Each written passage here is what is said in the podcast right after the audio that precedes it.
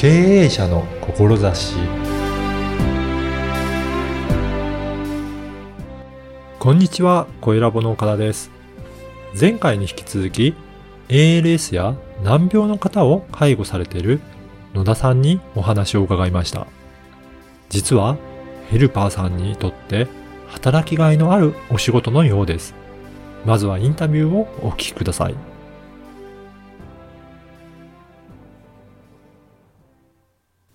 今回は前回に引き続いて、有限会社光取締役の野田真由美さんにお話を伺いたいと思います。よろしくお願いします。よろしくお願いします。あの、前回本当に、あの、お母様の介護からすごく大変だということで、事業を始められて、それから、えっ、と、いろいろ問い合わせも増えるようになって、で、事業をやって続けていくっていうことだったんですけど、はい。やっぱり世の中にはそれだけ、あの、ALS の難病にかかっている方もいらっしゃって、本当に大変だっていう方は多いんですね。そうなんですよ。うん私も、あの、全くこの世界を知らなかったんですが、だんだんやるに、あの、いろんな方に関わるに従って、分かってきたのが、ん ALS って大体毎年2000人の方がはい。告知されるんですね。ああなたは ALS ですよっていう検査の結果が出るんですね。そして今、日本では1万人ぐらいの人が大体生きておられます。そうなんですね。北海道から沖縄までですね。うん。うんそして、毎年2000人の方が亡くなってしまわれて、うんで、その中で、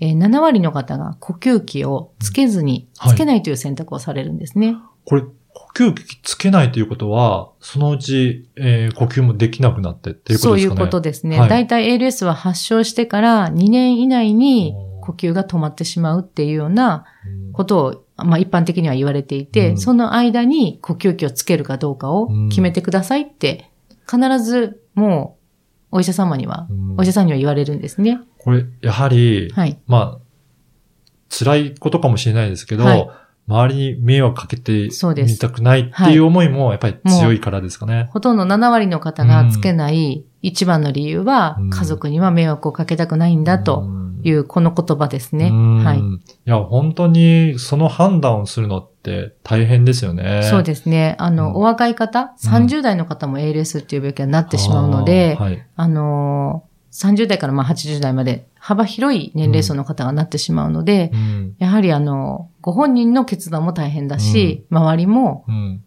大変ですね。うん。この病気っていうのは、はい。どうなんですかね？あの、研究も進んでいるようなものなんでしょうかね？え、そうです。うん。あの、ALS は、あの、ホーキング博士も ALS でね、はい。お亡くなりになったんですけども、あの、世界中で注目されている病気なので、本当にいろんな国で、うん。ね、日本でも、まあ、名だたるね、あの、医大と、あの、医大がやってくれてるので、うん。私はやっぱりこう、近い将来、うんまあ5年なのか10年なのか、うん。もっと早い方がいいですけども、あの、必ず治るうん。病気じゃなないかなって感じるんですね。うん。で、まあ、その動物のね、実験、猿とかネズミとかうん。使った実験ではよく治っているのを私は聞いてますね。そうなんですね。はいなので、そういった、あの、見込みもあったりとか、まあ、希望もあるので、ええ、できるだけじゃあ、はいあの、今は、あの、命を、えーはいつないでいって、ええその将来の技術、医療技術に、はいえーまあ、希望を持っていくっていう、そういった活動になるんですかね。そうですね。私はもうそれ考えていて、うん。あの、まあ、今は治らない病気かもしれないけれども、はい。医療はね、日進月歩でうん、どんどん技術も発達していくので、うんやっぱり一人でも多くの方に呼吸器をつけて生きてほしいですね。治療を待ってほしいですね。はい。でも、そのためにも、今はヘルパーさんがやっぱり大切になってくるんですかね。はい、そうですね。やはりその7割の方が家族には迷惑をかけたくない。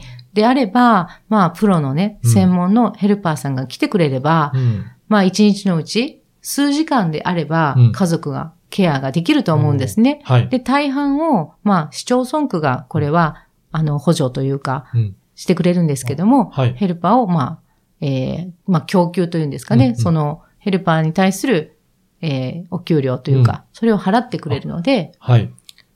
まあ、じゃあ、あのー市区町村にもよるかもしれないですけど、はいあのーじゃあ、自己負担があまりなく、はいそのヘルパーさんをお願いして、はいで、自分が、まあ、数時間の対応で、はいえーやっていくことも可能なともあるっていうことですね。そうですねあの、まあ、関東一円は結構そういう制度も進んでいるし、なるうん本当にあの、その市町村区にはよるんですけれども、うん。ちゃんと調査をしてくれて、うんあの、適正な、うん。えーヘルパーの時間数っていうのを決めてくれるので、はい。生活をしていくことが、ヘルパーに来てもらいながら仕事もしてう、ん。えー家でうん。家族の、えーケアをしながら生きていくっていうことが可能なんですね。そうなんですね。はい。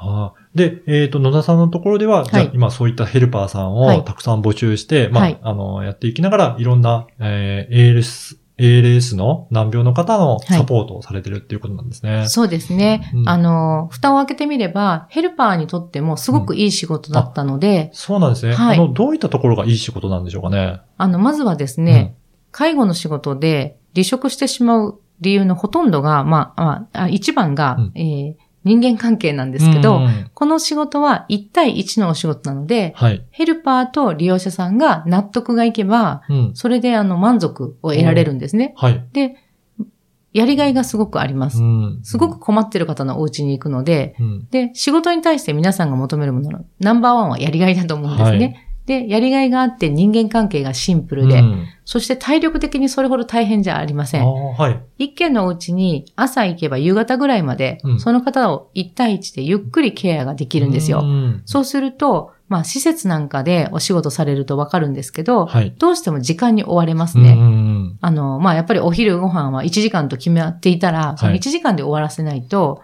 ゆっくり食べればもっと食べさせてあげられるのうに、ん。もう時間が来たから、やっぱりやめなきゃいけませんよね。なるほど。ではい。そうするとだんだんヘルパーは、志を高く、人のね、お世話をして、役に立ちたいと思っても、なんだか満足がいかないというか、ん消化不良になってしまうんですね。はい。それで辞めてしまう方も多いって聞いています。なので、このヘル、ALS の方のケアに関しては1対1で満足いくまでできるっていうところがまず大きいですし、で、体力的にも1日1箇所行けばいいだけなので、あの、まあ、えー訪問介護って皆さん聞いたことあると思うんですけど、はい。1日に何件も自転車に乗って回るっていうのは、はい。やはり体力的には大変なお仕事だと思います。で、えーあとはまあ、えーそうですね、スケジュールなんかも、うん。例えば月曜日の9時から5時は、はい。山田さん家に行ってくださいっていう風になった時に、それがずっと固定で続くので、じゃあ、毎回同じところなので、そうなんですのペースがつかめていくっていうことですね。そういうあープライベートトがすごく充実すると思います。す約束を入れたりとか、あのー、何ですか、その、あ、お稽古ごと、うんなんかも、もう決まった時間働くので、うん。うん組めるんですね。そうか。突然呼び出されるっていうことがあんまりないほとんどないですね。まあ、ゼロではないですけれども、ある程度、その、介護する方もはい、計画的に、はいね、働き方を決めて、そうですね。で、対応できるっていうところがあるんですね。そうなんです。おーなので、あの、まあ、続けられる理由うんうんが結構揃っているので、うんうちはあの、まあ、離職率が10%っていうね、すそうごく、なんですねはい、低い。低い。はい。へえ。あのーこの番組は経営者の志という番組なので、はいぜひ野田さんにも、この、ヘルパーのはい介護サービスをやってる志についてもお聞かせていただきたいんですが、はいどういった思いであの事業されてるでしょうかね？はい。私はやっぱり ALS っていう病気は、今は治らない病気だけども、うん一人でも多くの方に呼吸器をつけてうん、治療を待っていただきたいんですね。はい。ね、あの、この先、いつかは治る病気になると信じているので、その時に生きてなきゃダメだと思うんですね。はい。7割の方が呼吸器をつけないと聞いた時に、ヘルパーさえね、いれば、一人でも多くの方が呼吸器つけて治療を待てるんじゃないかなと考えて、今も求人をかけて、うん、一人でも多くの方にヘルパーになっていただきたいと考えています。はい。では、あの、どういった方にヘルパーさんなってほしいとかって、そういったことはありますかね？そうですね、あのー今の、えっ、と、光介護うのんヘルパーさんたちは、未経験の方も結構意外といらっしゃるんですね。そうなんですね。はいはい。あの、正直、初めはすごく大変なお仕事です。うん。うんあの、やれるようになるまで、うんとてもとても、あの、時間もかかりますし、あの、なんて言ったらいいのかな。相手の方がすごく困っている方なので、はい。やっぱり自分ができないことが辛いんですね。ねだからストレスが初めはあります。うんうんただ、私が自分が経験して思ったのが、なんだか親戚が増えていくようなお仕事だなと思いました。ずっと同じお宅に通い続けるので、うんえーまあ、親兄弟とは言わないですけども、おばさんとかいとこが増えていくようなお仕事なんですね。うんなので、人間関係を深めていけるっていうのがすごく特徴的で、うん長く続けたいっていう方にはすごくいいです。そうなんですね。はい。ぜひ、あの、そういった方、えっ、と、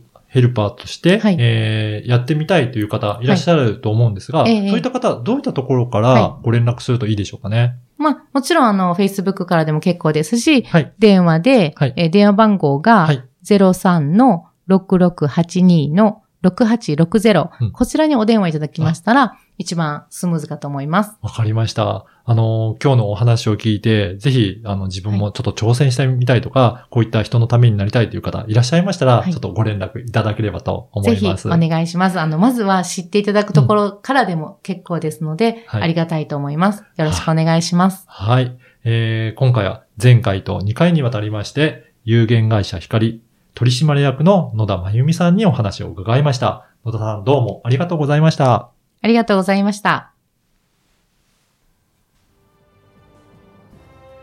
いかがだったでしょうか？他の医療従事者と異なる部分が多いなと感じました。まず、同じお宅に継続的に訪問できる。そのために、ご家庭との信頼関係を築きやすい。そして、勤務時間が規則的で計画的に従事できる。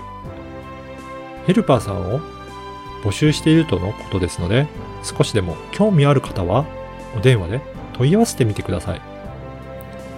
恋ラボでは野田さんのような志を持った経営者の方を募集しています。ご出演をご希望される方は、恋ラボホームページからお申し込みください。あなたの志をインタビューいたします。ではまた次回。